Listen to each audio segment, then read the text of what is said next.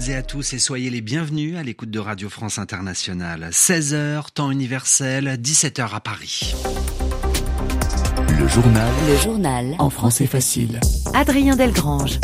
Ravi de vous retrouver pour une nouvelle édition co-présentée avec Marion Casanov. Bonjour Marion. Bonjour Adrien, bonjour à tous. Nous sommes le jeudi 23 février. Et voici les titres de cette édition internationale. Naplouse, une ville meurtrie au lendemain de l'attaque meurtrière. 11 Palestiniens tués par l'armée israélienne.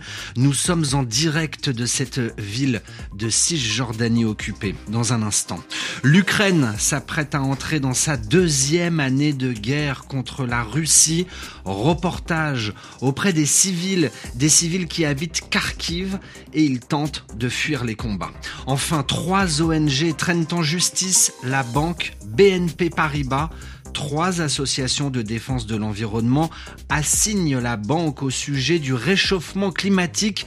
On vous explique pourquoi à la fin du journal. Au Proche-Orient, une fois de plus, les frappes aériennes israéliennes ont répondu aux tirs de roquettes palestiniens aujourd'hui à Gaza. Six roquettes lancées cette nuit vers des localités israéliennes. Des affrontements, Marion, au lendemain d'une opération militaire menée par l'armée israélienne. L'armée israélienne parle, elle, d'une opération antiterroriste qu'elle a menée au petit matin hier à Naplouse, en Cisjordanie occupée. Au total, 11 morts côté palestinien, dont un adolescent de 16 ans et deux personnes âgées. Alice Froussard, bonjour. Bonjour. Vous êtes en direct de Naplouse pour RFI. La ville est anormalement vide à l'heure actuelle. Oui, tous les magasins, les cafés, les restaurants de Naplouse sont fermés. Ils suivent un mouvement de grève comme dans tout le reste de la Cisjordanie et de Gaza en hommage aux victimes de la veille. Onze personnes sont mortes, plus d'une centaine d'autres ont été blessées. En revanche, dans la vieille ville, le centre historique, là où a eu lieu l'incursion meurtrière, des habitants se rejoignent et viennent constater l'étendue des dégâts, notamment dans la maison qui a été prise pour cible hier, là où des combattants palestiniens se retranchaient. Aujourd'hui, il reste encore les murs porteurs de cette maison, mais à l'intérieur, il n'y a que des décombres. Il est difficile de circuler, la façade est criblée d'impacts de balles, et il reste aussi au sol des taches de sang appartenant à l'une des victimes. Les Israéliens tiraient dans la maison d'en face, nous ont expliqué des habitants. Un peu plus loin, sur la route principale, il y avait un petit attroupement, quelques drapeaux et des voitures sur le bas-côté, des familles qui venaient présenter, après l'enterrement de la veille, leurs condoléances aux proches d'une victime. En revanche, là où il y avait du monde, c'était à l'hôpital, celui de Rafidia, dans toutes les chambres, des blessés par balles, des jeunes, beaucoup, mais aussi des femmes et des personnes âgées. Tous nous ont parlé d'une chose, ces doum doum, ces balles qui explosent une fois qu'elles arrivent à l'intérieur du corps, qui sont pourtant interdites internationalement. Elles aggravent les hémorragies et diminuent nos chances de sauver les blessés, nous a dit un docteur. Merci Alice. Alice Froussard, envoyée spéciale des RFI à Naplouse, en Cisjordanie occupée. Les regards se tournent vers l'Ukraine, Adrien, à l'approche de la date anniversaire du début de l'invasion russe. Les Ukrainiens s'apprêtent à entrer dans une deuxième année de guerre contre la Russie. Nous n'avons pas craqué. Nous avons surmonté de nombreuses épreuves et nous triompherons, déclare aujourd'hui le président ukrainien Volodymyr Zelensky. L'Ukraine redoute, l'Ukraine craint de nouvelles attaques russes. Reportage dans la région de Kharkiv. La région est située toute proche de la frontière avec la Russie, où des civils, des hommes, des femmes et des enfants qui ne font pas la guerre quittent les lieux à bord de minibus. Reportage Anastasia Becchio, Boris Vichit. Le minibus de volontaires signale sa présence dans la cour de l'immeuble. Quelques minutes plus tard, une dame âgée au teint cireux, soutenue par deux hommes, prend place à bord du véhicule. Avec les bombardements de plus en plus rapprochés, son fils Alexei a fini par la convaincre d'aller se faire hospitaliser à Kharkiv. Ça tape fort, c'est inquiétant. Toute personne normalement constituée aurait peur. Au volant du minibus, Alexei Reutski, volontaire. Les demandes d'évacuation, dit-il, vont croissant. Il y a un mois, on évacuait une vingtaine de personnes par semaine. Là, seulement aujourd'hui, on a 11 personnes à sortir. On vient ici presque chaque jour.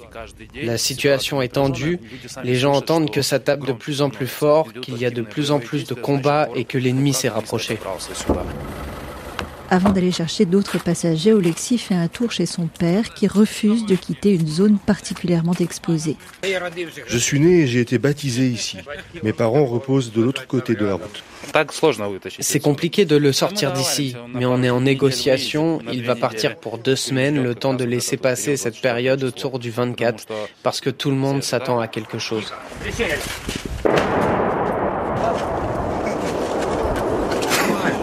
L'obus n'est pas passé loin. Et malgré cela, ajoute Alexis en se relevant, il ne veut pas partir. Anastasia Bekio, Boris Vichit, Kupiansk, RFI. À l'écoute d'RFI en direct de Paris, il est 17h06, la suite de votre journal en français facile. Supprimer TikTok, la Commission européenne demande à ses employés d'enlever l'application de leur téléphone professionnel et personnel. TikTok, application chinoise de partage de vidéos qui rencontre un large succès, et bien par mesure de précaution pour éviter toute tentative d'espionnage de la Chine sur les activités de l'Union européenne. Thierry Breton, commissaire européen, demande donc à ses employés de supprimer l'application TikTok d'ici le 15 mars prochain. Les dirigeants de l'application chinoise ont depuis réagi. Ils disent que cette décision est infondée.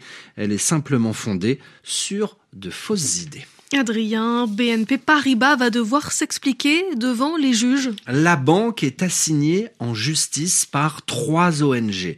Les Amis de la Terre, Notre Affaire à tous et Oxfam reprochent à la Banque française, je cite, sa contribution significative au dérèglement climatique en raison de l'activité de ses clients liés au pétrole et au gaz. Pour mieux comprendre la situation, Pauline Glaise. Les trois associations veulent le procès d'un monde qui change, comme elles le surnomment, en référence au slogan de la banque. Elles visent BNP Paribas pour les financements qu'elle apporte aux énergies fossiles. Laurette Philippot de l'association Les Amis de la Terre. BNP, c'est le premier financeur européen du développement des énergies fossiles. La banque affirme ne pas avoir financé directement de nouveaux projets pétroliers depuis 2016, mais elle soutient des entreprises qui en développent. Pauline BNP Paribas avait été euh, mise en demeure en octobre dernier. Les ONG lui avaient demandé d'adopter des mesures de vigilance climatique raisonnables. L'établissement bancaire français a répondu il y a un mois. Alors Laurence PS16, une responsable de la BNP, est déçue que la banque soit poursuivie et estime qu'il y a eu une mauvaise compréhension de son action. Aujourd'hui, la réalité de nos financements au secteur de l'énergie, c'est que plus de la moitié, exactement 55%, sont déjà dirigés vers les énergies renouvelables et bas carbone, et 45% uniquement aux énergies fossiles. Sur le charbon, nous sommes engagés dans une sortie définitive. Sur le pétrole, nous prenons un engagement euh, renforcé sur euh, la partie exploration-production de diminution de 80% de nos crédits à l'horizon 2030. Ces engagements ont été jugés insuffisants par le collectif d'ONG. Alors que la science dit qu'on doit arrêter aujourd'hui de mettre des flux financiers au service de nouveaux projets d'énergie fossile, cet engagement à 2030 laisse aujourd'hui BNP Paribas la possibilité de continuer de financer des entreprises qui développent des nouveaux projets d'énergie fossile. Adrien, il faudra sans doute de la patience pour avoir le fin mot de l'affaire. La procédure pourrait durer des années. Pauline Glaise, dans ce journal en français facile, un dossier que vous pouvez également retrouver sur notre site internet rfi.fr. Enfin, une minute de silence a été observée aujourd'hui dans les établissements secondaires de France. Une minute de silence pour honorer la mémoire d'Agnès Lassalle, professeur d'espagnol poignardé hier par un élève dans sa classe à Saint-Jean-de-Luz. L'élève de 16 ans est placé en garde à vue. Il pourrait être incarcéré dans les prochaines heures. La justice va demander son placement en détention provisoire. C'est ce que vient d'indiquer le procureur de la République de Bayonne. Merci Marion Casanov pour la présentation de ce journal et je vous donne rendez-vous demain.